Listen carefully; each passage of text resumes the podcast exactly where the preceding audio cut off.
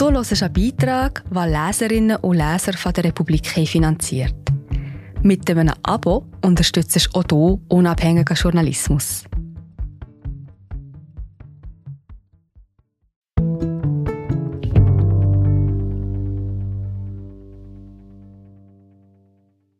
Nur wenige Frauen tragen ein Kind aus, wenn es während oder kurz nach der Geburt sterben könnte. Zwei Paare entschieden sich dafür. Solange das Herz schlägt von Stefanie Müller-Frank, gelesen von Miriam Japp. Immer wieder bekommt die Hebamme Anna Margareta Neff einen dieser dringlichen Anrufe. Eine Frau am Telefon, im Schock, kurz nach einem Ultraschall mit schwerwiegender Diagnose oder bereits mit dem Termin für einen Abbruch am nächsten Tag. Unter Druck und völlig außer sich, weil sie sich nur falsch entscheiden kann. Gegen ihr Kind oder dafür, ihm beim Sterben zusehen zu müssen. Dabei ist es nur in Ausnahmefällen medizinisch notwendig, sofort zu handeln, sagt Anna Margareta Neff. Meist ist der Abbruch eine emotionale Kurzschlusshandlung, der Wunsch, es so schnell wie möglich hinter sich zu bringen. Aber nachher ist es nicht vorbei. Hinterher fragen sich die Frauen praktisch immer, was wäre wohl aus meinem Kind geworden? Jessica della Vedova konnte ihre Tochter im Bauch schon spüren, als die Ärzte eine Trisomie 18 diagnostizierten. Die Gynäkologin sah sich im Ultraschall bestimmte Stellen immer wieder an. Dann rief sie einen Kollegen dazu, dieser schaute noch einmal. Die Ärztinnen entdeckten Fehlbildungen an den Organen dazu einen Herzfehler und Wasser im Hirn. Man bot ihr an, die Schwangerschaft abzubrechen. Mich hat die Traurigkeit überflutet, sagt die 32-Jährige. Eigentlich habe ich tagelang gar nichts mehr gefühlt. Laut Statistik sterben die meisten Kinder mit Trisomie 18 bereits in der Schwangerschaft oder kurz nach der Geburt. Nur fünf bis zehn Prozent werden mehr als ein Jahr alt. Jessica und Matthias della Vedova arbeiten beide als Lehrer in der Oberstufe und sind ansonsten viel draußen unterwegs, zum Surfen oder Klettern.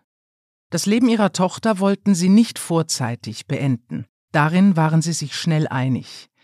Das Kind sollte sterben, wenn es selbst soweit war. Jeden Abend legten sie eine Musikdose auf Jessicas Bauch, einen kleinen Walfisch aus Plüsch, spürten die sanften Tritte und beteten gemeinsam. Auch für Miriam Hirschi kam die Diagnose überraschend. Die 33-Jährige war in der 21. Woche und wusste von der letzten Kontrolle, dass es ein Mädchen werden sollte. Sie und ihr Mann hatten schon zwei Söhne, daher freuten sie sich besonders. Beim Organscreening schien zunächst alles in Ordnung, bis sich die Frauenärztin das Herz anschaute und sah, die linke Kammer ist nicht richtig ausgebildet.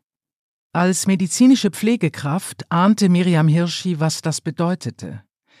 Für mich war klar, wenn es tatsächlich so ist, dann will ich nicht alles daran setzen, dass sie überlebt. Dann gebe ich ihr möglichst viel Liebe, rede ihr gut zu und streichle sie in meinem Bauch. Letztlich bestätigte sich der Verdacht auf ein hypoplastisches Linksherz-Syndrom, was hieß, das Herz würde nicht ausreichend Blut in den Körper pumpen. Wollte man versuchen, das Herz zu operieren, müsste man vermutlich die Geburt einleiten und das Kind sofort danach von der Mutter trennen, um es künstlich zu beatmen und auf mehrere Herz-OPs vorzubereiten. Aber selbst dann wäre unklar, ob und wie lange es mit einem unheilbaren Herzfehler noch weiterleben könnte. Nach drei oder vier Terminen mit Kardiologen stand für Miriam Hirschi fest, ich will nicht mit meiner Tochter ein Leben lang im Spital leben. Ich habe auch noch zwei andere Kinder, die mich brauchen. Die zweite Option, die man dem Paar vorschlug, war ein Abbruch. Das lehnte es ab, aus ethischen Gründen. Die beiden sind religiös. Aufgrund ihrer Ausbildung als Pflegefachfrau kannte Miriam Hirschi zufällig noch einen dritten Weg. Ich habe gefragt, ob ich mein Kind auch palliativ zur Welt bringen kann. Ein Team aus Gynäkologen, Pränataldiagnostikerinnen, Kardiologen, Geburtshelfern, Hebammen und Neonatologinnen diskutierte den Fall und stimmte dem Wunsch zu. Nur sehr wenige Paare entscheiden sich dafür, ihr Kind auszutragen, wenn es während oder kurz nach der Geburt sterben könnte. Die meisten erfahren gar nicht von dieser Möglichkeit. Nach einer schwerwiegenden Pränataldiagnose schlagen Ärzte den Eltern oft nur vor, die Schwangerschaft vorzeitig zu beenden. Dabei deuten Erfahrungen aus anderen Ländern darauf hin, dass eine sogenannte palliative Geburt weniger traumatisierend ist für die Eltern als ein Abbruch, weil sie ihr Kind noch kennenlernen. Wir sind gerade wieder da. Ich bin Marie José, Wissenschaftsjournalistin bei der Republik. Und ich tue dich hier kurz stören. Mir gefällt bei der Republik, dass sie vertiefen es sind mehrheitlich Geschichten, die auf Hintergrund eingehen. Für das Lesen oder Hören, beim Joggen, beim Kochen oder wie man noch einen langen Tag vor dem Computer einfach möchte die Augen zutun. Wir sind werbefrei und nur von unseren Leserinnen und Lesern finanziert. Unter republik.ch slash hallo kannst du auch hier ein Abo lösen. So, und das war es auch schon mit der Störung.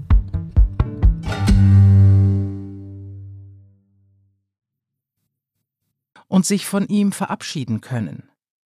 Die Nationale Ethikkommission im Bereich der Humanmedizin, NEK, empfiehlt daher, das Konzept der palliativen Geburt an allen Zentrumskliniken der Schweiz anzubieten. Noch ist das nicht der Fall. Das pädiatrische Palliativ-Care-Team am Inselspital in Bern gibt es seit 2018 und es hat im vergangenen Jahr zwei Familien dabei unterstützt, ihr Kind trotz seiner schwerwiegenden Diagnose zur Welt zu bringen und nach der Geburt auf intensivmedizinische Maßnahmen zu verzichten. Die Familie von Jessica della Vedova und die von Miriam Hirschi. Simone Keller hat das PPC-Team mit aufgebaut. Sie arbeitet seit 23 Jahren als Pflegefachfrau auf der Kinderintensivstation am Inselspital. In der Regel betreut sie schwer kranke Babys und Kinder, unterstützt deren Eltern und Geschwister. Die Familie Hirschi lernte sie im Frühsommer 2023 kennen, als das Kind noch im Bauch war. Für mich war es etwas Neues, ein Kind zu begleiten, das noch gar nicht auf der Welt ist, sagt Simone Keller. Das macht alles noch mal fragiler. Nach einer auffälligen Pränataldiagnose sorgen sich viele Frauen, dass ihr Kind im Mutterleib Schmerzen haben könnte. In der Neonatologie geht man jedoch davon aus, dass der Fötus in der Gebärmutter gut geschützt ist und eine Fehlbildung ihm nicht wehtut, da der Kreislauf anders funktioniert und das Kind noch nicht selbstständig atmen muss. Es wird über Plazenta und Nabelschnur praktisch von der Mutter beatmet. Mit ihren beiden kleinen Söhnen kaufte Miriam Hirschi Babykleidchen und bereitete sie zugleich behutsam darauf vor, dass ihre Schwester nicht lange leben würde. Die Buben kümmerte das nicht groß, sie bastelten Fernrohre aus WC-Rollen, um zum Baby in den Bauch reinzuschauen. Für sich selbst fand die 33-Jährige ein eigenes Ritual. Hier und da las sie Vogelfedern auf, die ihr zufällig in die Hände fielen. Wir sind sehr gläubige Menschen, sagt Miriam Hirschi. Wir wollten den Weg offen lassen, dass ein Wunder passieren kann. Und trotzdem realistisch sein, dass der Tod zum Leben dazugehört. Für die Geburt wünschte sie sich, möglichst schnell wieder zu Hause zu sein. Ich wusste ja nicht, wie lange meine Tochter noch lebt. Für mich war es wichtig, dass alle aus der Familie sie kennenlernen und wir ein bisschen Alltag mit ihr verbringen können. So schulte das Palliativteam vom Inselspital die Hebammen im Regionalspital in Langenthal vor allem darin, worauf sie alles verzichten dürfen. Eine palliative Geburt verläuft meist ganz still und friedlich, sagt Simone Keller. Allein schon dadurch, dass sie ohne CTG auskommt, also ohne ständige Überwachung der Herztöne, weil das Kind bei der Geburt ja auch sterben darf. Für ein Geburtshilfeteam, das darauf trainiert ist, das Leben eines Kindes um jeden Preis zu retten, ist diese Situation sehr ungewöhnlich. Kommt ein Baby unerwartet mit einem schweren Herzfehler auf die Welt, wird üblicherweise die komplette intensivmedizinische Maschinerie angeworfen. Die Notfallequipe aus dem Inselspital rückt aus, holt das Kind im Regionalspital ab und bringt es auf die Intensivstation, sehr oft unter viel Stress. Bei einer palliativen Geburt geht es vor allem darum, dass das Neugeborene keine Schmerzen hat und nicht von den Eltern getrennt wird. Die Eltern halten es möglichst ununterbrochen am eigenen Körper und die Kinderärzte vermeiden alle medizinischen Eingriffe. Man wiegt das Neugeborene nicht, nimmt kein Blut ab, legt keine Infusionen und misst auch nicht Fieber. Ein paar Wochen nach der Diagnose hörten Jessica und Matthias della Vedova zufällig von einer Hebamme, die Frauen dabei unterstützt, ihr Kind weiterzutragen. Das heißt, erst mal abzuwarten, wie es sich entwickelt, ohne einzugreifen. Es war Anna Margareta Neff. Ich wünschte, wir wären direkt nach der Diagnose so begleitet worden, sagt Jessica della Vedova, statt dass man uns nur anbietet, die Schwangerschaft abzubrechen. Anna Margareta Neff überlegte zusammen mit dem Paar, was nach der Geburt geschehen soll. OP, Sauerstoff, Magensonde? Die Hebamme hatte selbst lange im Spital gearbeitet. Heute leitet sie die Fachstelle Kindsverlust. Dort berät sie Frauen nach einem Abbruch oder einer Fehlgeburt, ebenso wie Eltern, deren Kind nach einer Geburt vermutlich sterben oder schwer beeinträchtigt sein wird. Jessica und Matthias della Vedova meldeten sich im Herbst 2022 für eine ambulante Geburt im Inselspital an. Eine Operation schlossen sie aus. Alles andere wollten sie nach der Geburt spontan entscheiden wenn unser Kind schon stirbt, dann wenigstens bei uns im Arm und nicht alleine auf der Intensivstation. Ihre Tochter hatte eine eindeutige Diagnose. Deshalb war klar, die Kinderärztinnen müssen nicht alle medizinischen Möglichkeiten ausschöpfen. Sind die Überlebenschancen eines Kindes unklar, kommt vor der palliativen Geburt ein Team aus verschiedenen Fachdisziplinen zusammen, um die Wünsche der Eltern sowie das Kindeswohl zu besprechen. Entgegen aller Statistik war Jessica della Vedova davon überzeugt, dass ihre Tochter leben würde. Sie hatte sich mit dem Verlust auseinandergesetzt, aber sie fand auch, sie könne noch genug trauern, wenn ihre Tochter tatsächlich stürbe. Bei der letzten Kontrolle im Inselspital schaute eine Hebamme die Schwangere traurig an und fragte, ob sie und ihr Mann schon Abschied genommen hätten. Jessica della Vedova musste lachen. Nein, antwortete sie. Ich freue mich darauf, Sie endlich kennenzulernen. Die Infrastruktur für eine palliative Geburt ist schweizweit sehr unterschiedlich ausgebaut. Die Nationale Ethikkommission im Bereich der Humanmedizin hat die Praxis sowie die Rahmenbedingungen in den Schweizer Universitäts- und Kantonsspitälern untersucht und dabei festgestellt, dass nicht klar ist, inwiefern palliative Geburten in der Schweiz praktiziert werden. In ihrer Stellungnahme aus dem Jahr 2018 fordert die Ethikkommission, dass die Schwangerschaft, die Geburt sowie die Zeit danach sorgfältig geplant und von einem Team aus unterschiedlichen Fachpersonen begleitet werden, wenn das Kind schwer krank ist und eine Frau die Schwangerschaft nicht abbrechen will. Die Eltern professionell, kontinuierlich und rechtzeitig zu begleiten, kostet aber Zeit und personelle Ressourcen. Noch haben die wenigsten Spitäler in der Schweiz speziell geschulte Teams oder interne Leitlinien für eine palliative Geburt. Immer wieder vermitteln Spitäler Paare nach einer Pränataldiagnose einem Abbruch oder einer Totgeburt zu einem Beratungsgespräch an die Fachstelle Kindsverlust, wo die Eltern kostenlos unterstützt werden, zum Beispiel um eine spezialisierte Hebamme oder einen Rückbildungskurs zu finden. Die Fachstelle füllt damit eine Lücke in der Versorgung, ohne von staatlichen oder kantonalen Leistungsträgern finanziert zu sein. Ihre Arbeit speist sich aus Stiftungsgeldern, Spenden und Mitgliederbeiträgen. Sie setzt sich auch für eine fundierte Aus- und Weiterbildung aller begleitenden Fachpersonen ein und bietet selbst Schulungen an. Bei Miriam Hirschi ging die Geburt sehr schnell. An einem Sommerabend um 21 Uhr begannen die Wehen. Zwei Stunden später fuhr sie mit ihrem Mann ins Spital.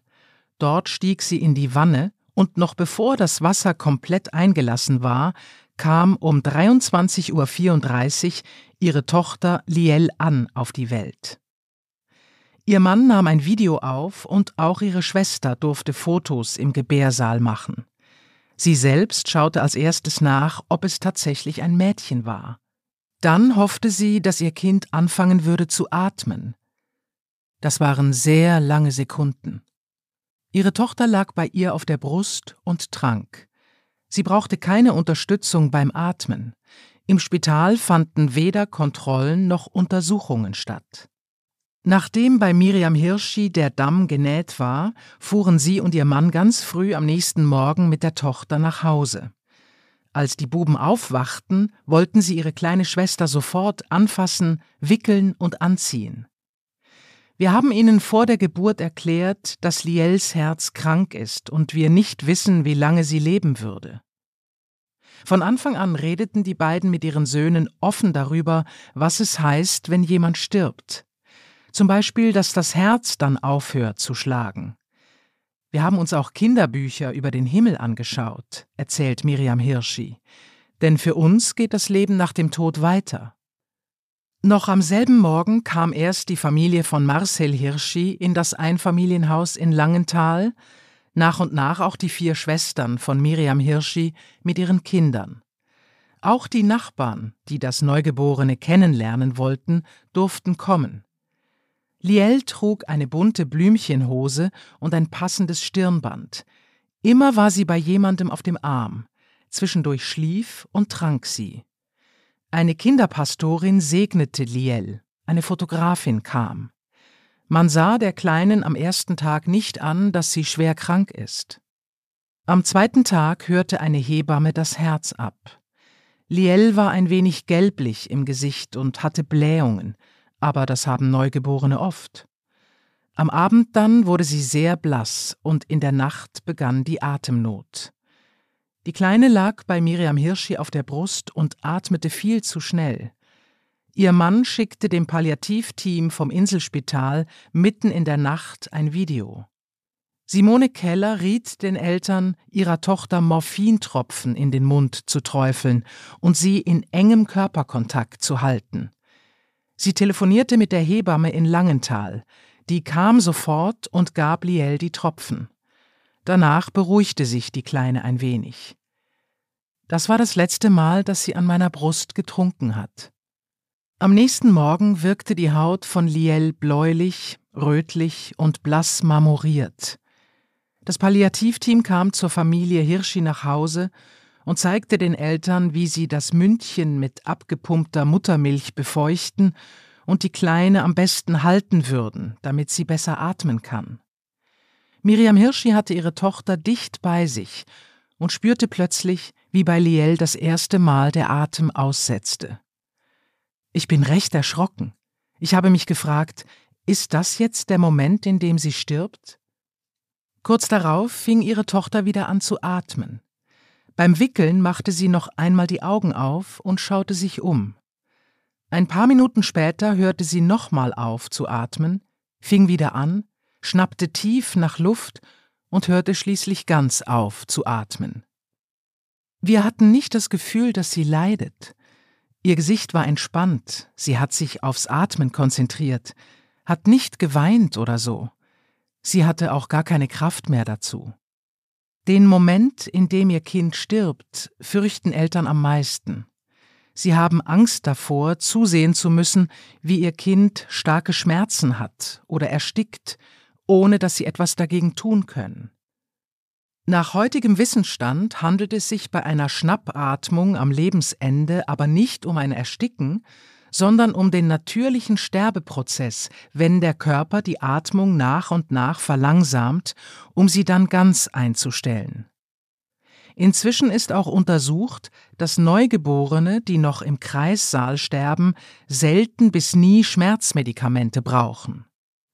Das liegt daran, dass Wehen durch eine hohe Konzentration des Hormons Oxytocin ausgelöst werden, was der Frau wiederum hilft, die Geburtsschmerzen besser auszuhalten. Gleichzeitig werden hohe Dosen von Vasopressin, einem körpereigenen Hormon, im kindlichen Organismus freigesetzt. Stirbt das Kind unmittelbar nach der Geburt, lindert Vasopressin die Schmerzen und beruhigt zugleich. Hat ein unheilbar krankes Neugeborenes dennoch Schmerzen, geben Palliativmediziner bzw. Neonatologinnen ihm Morphintropfen oder Fentanyl als Nasenspray, um den engen Körperkontakt zwischen Eltern und sterbendem Kind nicht durch das Legen eines Zugangs in der Vene zu stören. Allerdings achten sie dabei auf eine möglichst geringe Dosierung, um die wenige Zeit mit dem Neugeborenen nicht noch weiter zu verkürzen. Wenn das eigene Kind stirbt, braucht man Begleitung, sagt Miriam Hirschi. Die Hebammen und das Palliativteam wechselten sich in Langenthal ab. Ihre Schwestern waren die ganze Zeit über da.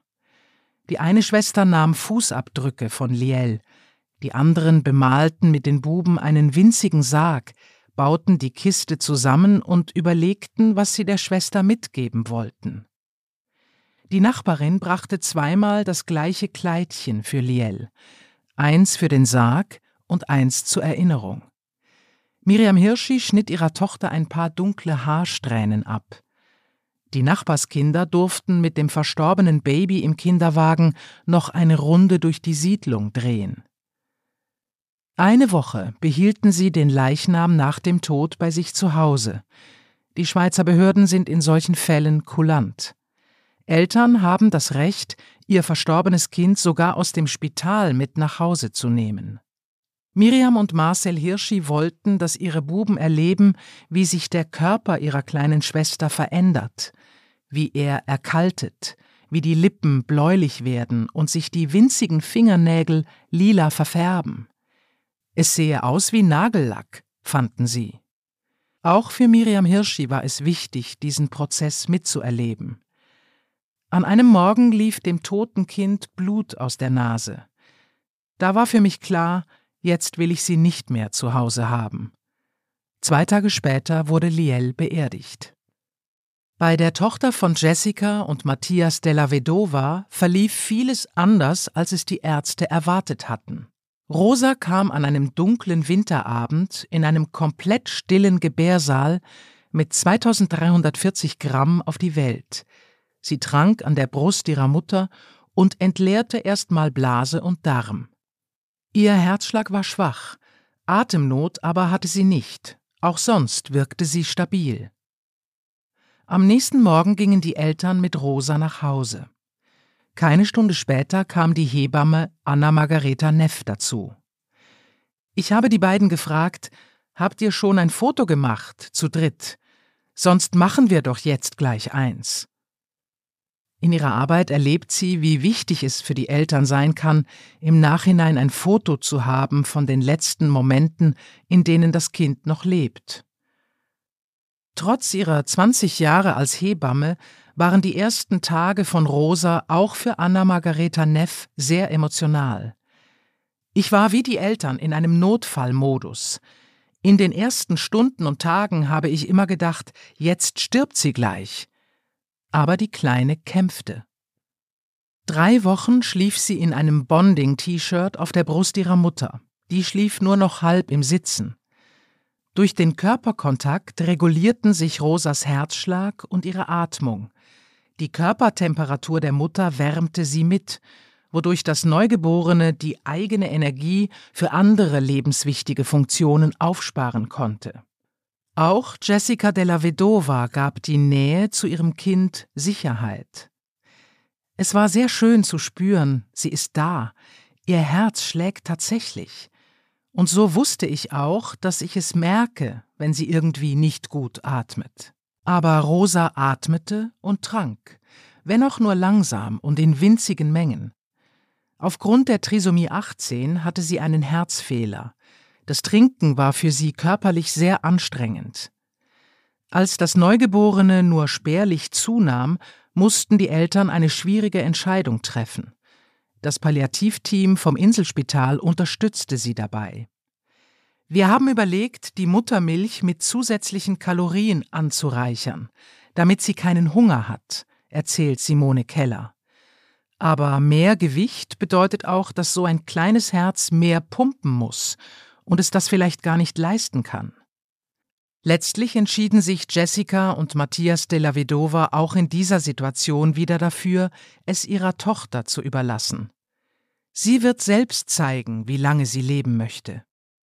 Die Intensivpflegerin Simone Keller hat Respekt vor Familien, die sich diesem natürlichen Verlauf stellen und damit einem Auf und Ab von heftigen Gefühlen, weil so existenzielle Entscheidungen alle paar Tage abgewogen und eventuell auch wieder korrigiert werden müssen. Da hat man sich lange mit dem Tod dieses Kindes auseinandergesetzt, und dann kommt es auf die Welt, und plötzlich merkt man, huch, jetzt müssen wir alles wieder umplanen. Das braucht Stärke und Offenheit. Eine palliative Geburt heißt nicht zwangsläufig, dass ein Neugeborenes tot zur Welt kommt oder kurz nach der Geburt stirbt. Manchmal haben Familien auch noch Wochen, Monate oder sogar Jahre mit ihrem Kind. In Simone Kellers Büro im Inselspital hängt ein Monatskalender an der Wand, in den sie die Geburtstage der schwerkranken Kinder einträgt, die sie gepflegt hat. Gerade ist das Blatt vom Dezember offen. Am 20. steht der Name von Rosa. Die Intensivpflegerin wischt sich eine Träne aus dem Augenwinkel, als ich sie darauf anspreche. Stimmt, Rosa hat ja Geburtstag, sagt sie. Morgen wird sie ein Jahr alt.